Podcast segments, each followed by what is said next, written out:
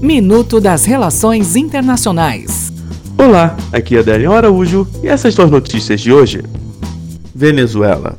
O autoproclamado presidente interino da Venezuela, Juan Guaidó, obteve a aprovação nesta terça-feira do retorno do país a um tratado regional de defesa que ampararia uma eventual intervenção militar em território venezuelano.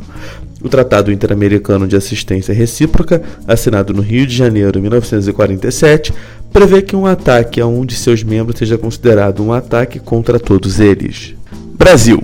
O ministro da Justiça, Sérgio Moro, disse que o Brasil não é terra sem lei. A declaração foi em sequência à revogação do status de refugiados de Juan Arron e Anúncio Marti. Os dois são ex-militantes da esquerda que denunciaram ter sofrido sequestro e tortura em 2002 pelo governo paraguaio.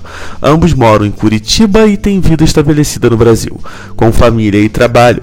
Pelo Twitter, Moro disse que o Brasil não será mais refúgio para estrangeiros acusados ou condenados por crimes comuns. Coreia do Sul. A primeira patrulha aérea do amplo alcance da Rússia e da China, realizada nesta terça-feira na região Ásia-Pacífico, foi recebida com disparos de advertência pela Coreia do Sul e um forte protesto do Japão.